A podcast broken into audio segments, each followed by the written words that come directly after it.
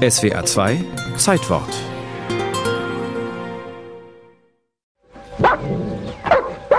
Rex.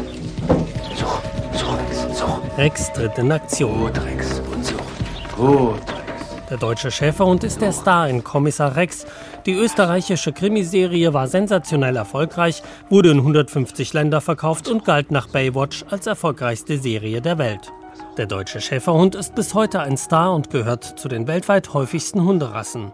Aber diese Erfolgsgeschichte war alles andere als absehbar. Die Hundezucht begann im 19. Jahrhundert in England, in Deutschland fand sie schnell begeisterte Nachahmung.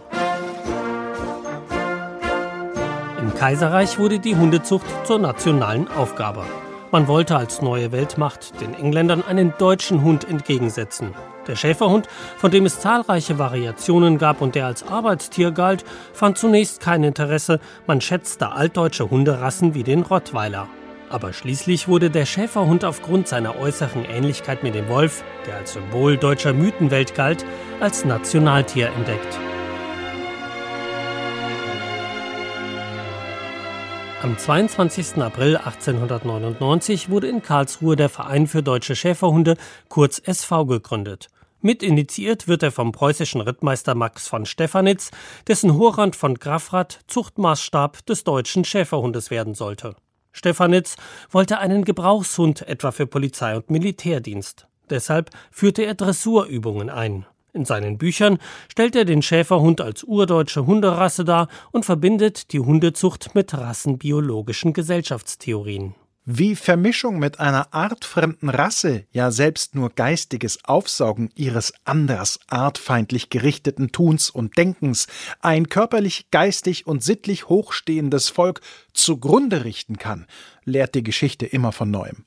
Stefanitz sozialdarwinistische Vorstellungen wirken prägend für den Verein. Scheue Tiere sind eine Last für ihren Besitzer und eine Schmach für die Rasse. Unter keinen Umständen dürfen sie für die Zucht verwendet werden. Vielmehr sollten sie dahin befördert werden, wohin sie einzig gehören, nach einem Schlag vorn Kopf auf den Misthaufen. Beim Menschen dürfen wir es leider nicht so treiben. In den Ersten Weltkrieg zog das Heer mit 25.000 Schäferhunden. Auch danach blieb in Deutschland der SV der beliebteste Hundeverein. Zu seinen Mitgliedern zählten Reichspräsident Hindenburg und Adolf Hitler.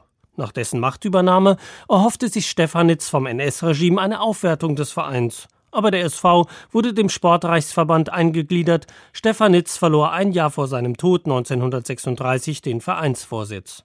Die NS-Propaganda feierte den Schäferhund als Nationaltier. Durch den Einsatz in den KZs wurde er zum Symbol der NS-Verbrechen. Doch seiner Beliebtheit schadete das bei den Deutschen nach dem Krieg nicht.